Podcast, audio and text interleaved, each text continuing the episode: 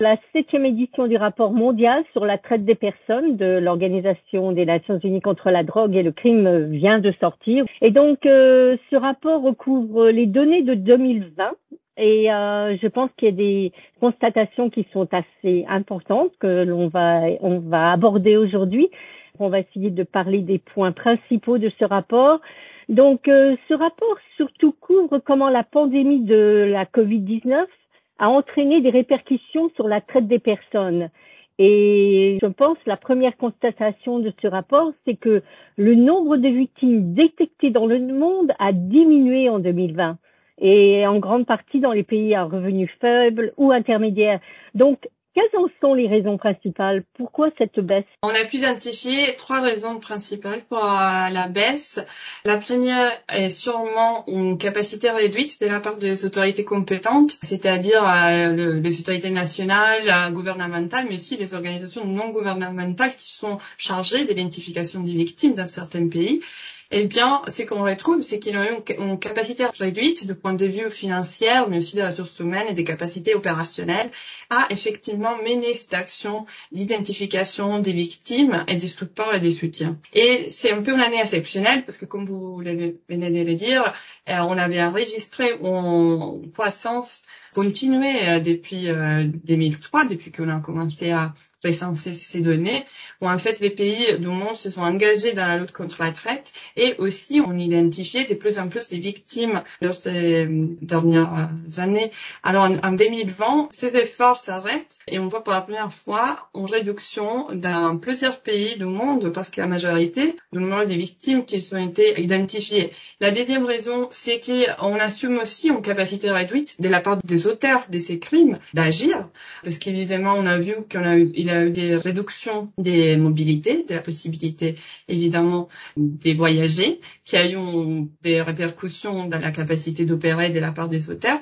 Et aussi on a eu une réduction de la production dans certaines industries qui sont à risque des traites. La troisième raison qu'on avance aussi dans le rapport, c'est en fait un changement de la modalité d'exploitation des victimes euh, afin d'exploitation sexuelle. Alors ce qu'on a vu dans les années, c'est qu'en fait les victimes sont exploitées dans différents endroits. Ça peut être des endroits publics comme la rue, mais aussi euh, des bars, des hôtels.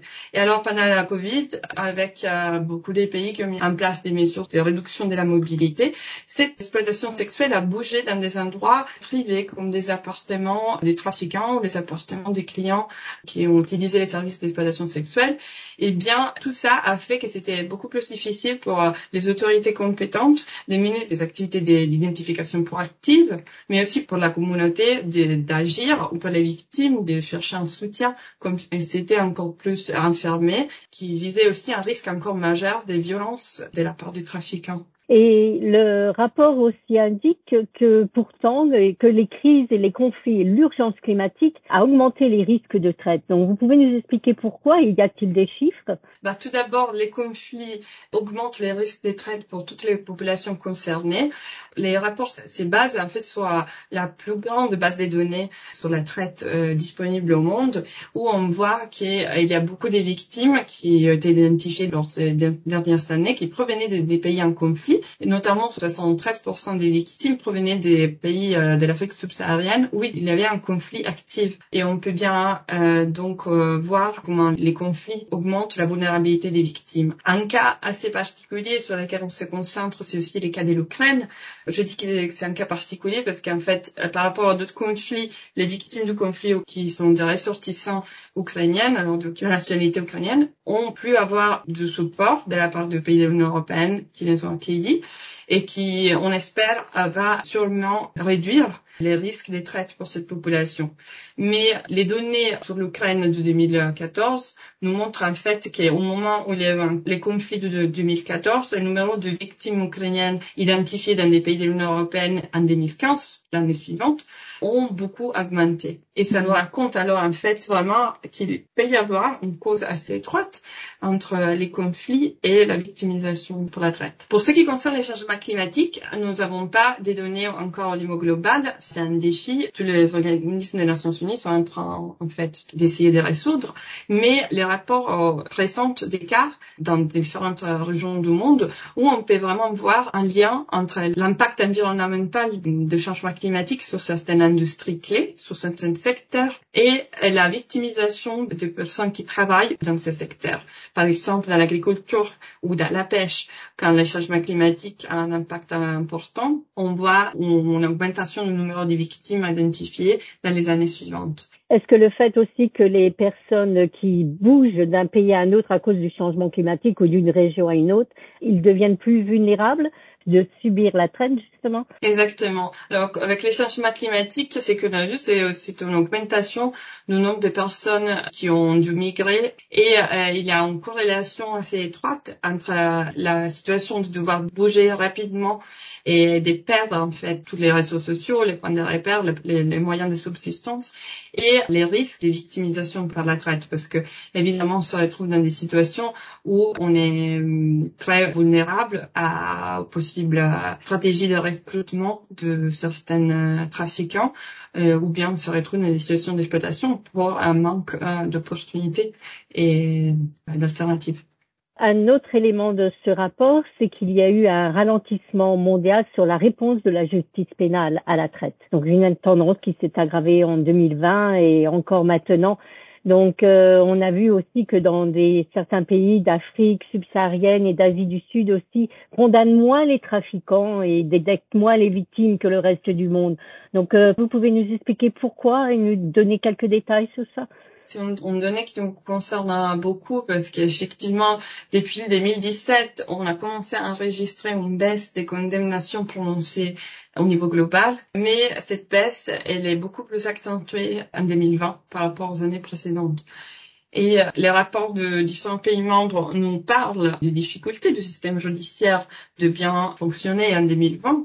On a vu une baisse aussi dans les condamnations prononcées sur d'autres crimes, mais sur la traite, il y a vraiment un cas un peu spécial qui nous fait voir qu'il y a vraiment une difficulté du système judiciaire de réprimer ces crimes dans plusieurs régions du monde, spécialement comme on voit dans des régions comme l'Asie du Sud ou l'Afrique subsaharienne.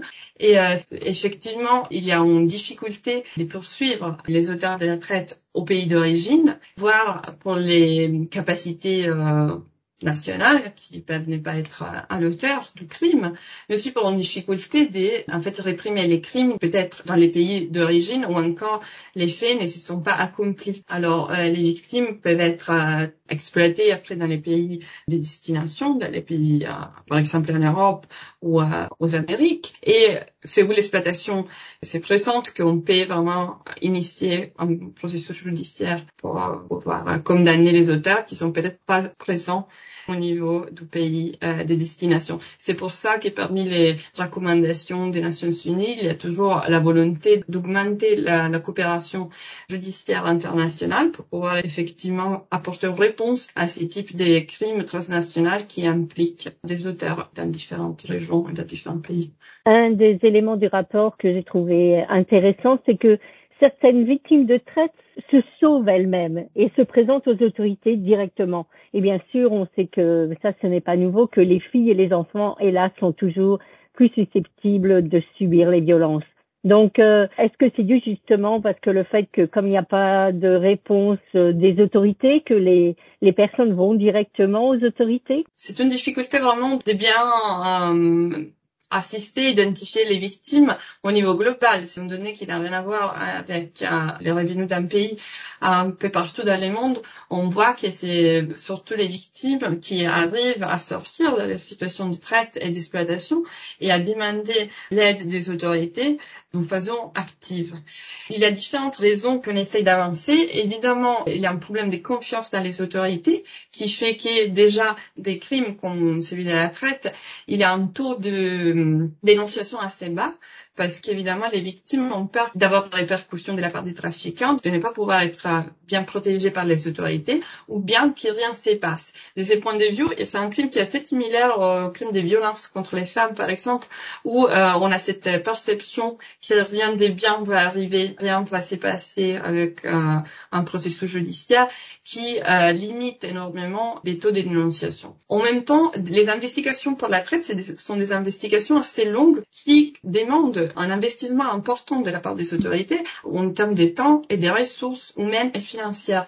Et c'est une des recommandations du rapport, c'est effectivement pour les pays qui se sont engagés avec les protocoles à vraiment mener une lutte active contre la traite, d'augmenter les ressources qui sont dédiées à ces crimes, parce que c'est des investigations longues et bien construites qui peuvent mener à des bonnes euh, réponses et vraiment à une bonne lutte contre la traite et qui demandent euh, vraiment beaucoup de temps beaucoup plus de ressources par rapport à d'autres investigations dans d'autres euh, secteurs, par exemple du crime, qui peuvent donner des, des résultats assez vite faits. C'est pas le cas avec la traite. Et l'analyse des violences peut-être euh, nous, nous raconte ça aussi en fait, parce qu'on a analysé les cas dans lesquels en fait une condamnation a été prononcée. Eh bien, dans ces parties de cas où on trouve en fait une condamnation pour la traite, c'est des cas où les femmes ou les enfants ont été vraiment victimes des violences de la part du trafiquant, avec un, un taux de violence qui est beaucoup plus élevé si on les compare aux hommes dans le cas des femmes ou aux adultes dans le cas des enfants. Et c'est aussi cette réponse au système euh, judiciaire qu'on espère va évidemment répondre à ces, ces situations très concernantes. Je pense que aussi vous avez utilisé des, des, jeunes universitaires pour vous aider à collecter les données. Et donc, euh, que va permettre ce rapport pour euh, les autorités, pour les, les différents pays? Alors, c'est la première fois qu'on a lancé, on appelle la proposition pour euh, des jeunes chercheurs qui euh, nous montrent en fait des perspectives différentes en partageant avec nous leur travail euh, des terrains qui ont fait dans des situations assez particulières ou leur travail de analyse des bases de données au niveau global et qui nous montre en fait un regard très nouveau sur les situations. Eh bien, les deux sujets qui ont euh, mis en valeur, c'est l'identification de victimes euh, en fait des hommes, parce que comme on, a vu pendant des années, en fait, on voit une, augmentation progressive du nombre euh, des victimes qui sont hommes ou enfants, garçons. Et la traite a été initialement conçue comme un crime qui visait beaucoup plus les femmes et, les filles par rapport aux, autres. Mais c'est dont on s'est rendu compte pendant les années, c'est qu'en fait, c'est un problème un peu de, des regards. Comme les regards des autorités étaient vraiment très bien accentués et postés surtout sur la victimisation des femmes et des filles, les hommes et, les garçons devenaient invisibles aux autorités. Et euh, je pense que l'analyse sur l'année 2020 nous raconte vraiment comment, en fait, la réponse des autorités peut changer d'une année à l'autre c'est important de bien travailler sur euh, des stratégies nationales d'identification, de prévention et des luttes contre la traite pour pouvoir bien avoir un, réponse au crime et pour pouvoir protéger les victimes. C'est un rapport qui nous parle vraiment de la réponse des autorités et qui nous permet de la juger et d'apprendre du passé et de voir qu'est-ce qui marche et qu'est-ce qui ne marche pas. On est encore très loin d'avoir une photographie bien complète euh, de, la réalité du crime. On ne sait pas combien de personnes sont effectivement victimes de ces crimes chaque jour, mais ce que le rapport nous, montre, c'est en fait comme la réponse des États c'est clé et comme ça change d'une année à l'autre. Il y a encore beaucoup à faire, mais on, on a progressé jusqu'à maintenant. Il faut continuer à investir sur ces sujets. Chaque victime compte en fait. Euh, si on voit euh, la progression sur les années. Et j'espère que c'est ça les messages du rapport. Hélas, ça touche tous les pays du monde, n'est-ce pas? Absolument. La traite, c'est vraiment un phénomène qu'on peut retrouver dans tous les pays du monde. La majorité des victimes identifiées euh, continuent à être des ressortissants du pays dans lesquels ils sont victimes d'exploitation et dans lesquels ils sont identifiés. Alors c'est vraiment un phénomène qui concerne tous les pays du monde à l'intérieur, mais aussi qui concerne aussi les flux migratoires et les mouvements euh, entre les pays. Et quelque chose qu'on analyse aussi que vous avez trouvé dans les rapports, c'est qu'en fait la traite continue à bouger en fait euh, vers les pays qui ont un revenu euh, majeur. Même dans les régions à revenu faible, euh, les victimes, en fait, bougent, elles sont exploitées dans la région du pays ou dans les pays dans la région plus large, qui se trouvent avoir un revenu un peu plus large par rapport aux autres. Ça nous parle aussi de vraiment de déterminants structurels de la traite qui sont très liés à la pauvreté et à l'inégalité socio-économique, à la possibilité d'avoir accès aux biens de base en fait. Et peut-être en dernière question, Julia Serio, donc euh, peut-on éliminer la traite des personnes une fois pour toutes? Oui, je pense qu'on on y arrivera et qu'on sera aussi capable de continuer à identifier des nouvelles formes d'exploitation euh, parce que dans les temps, en fait, on a pu identifier des changements des formes d'exploitation. Et au début, c'était que la, la traite à fin d'exploitation sexuelle. Et maintenant, on voit la traite à fin d'exploitation d'une activité criminelle qui est en train de prendre euh, une ouverture au niveau international.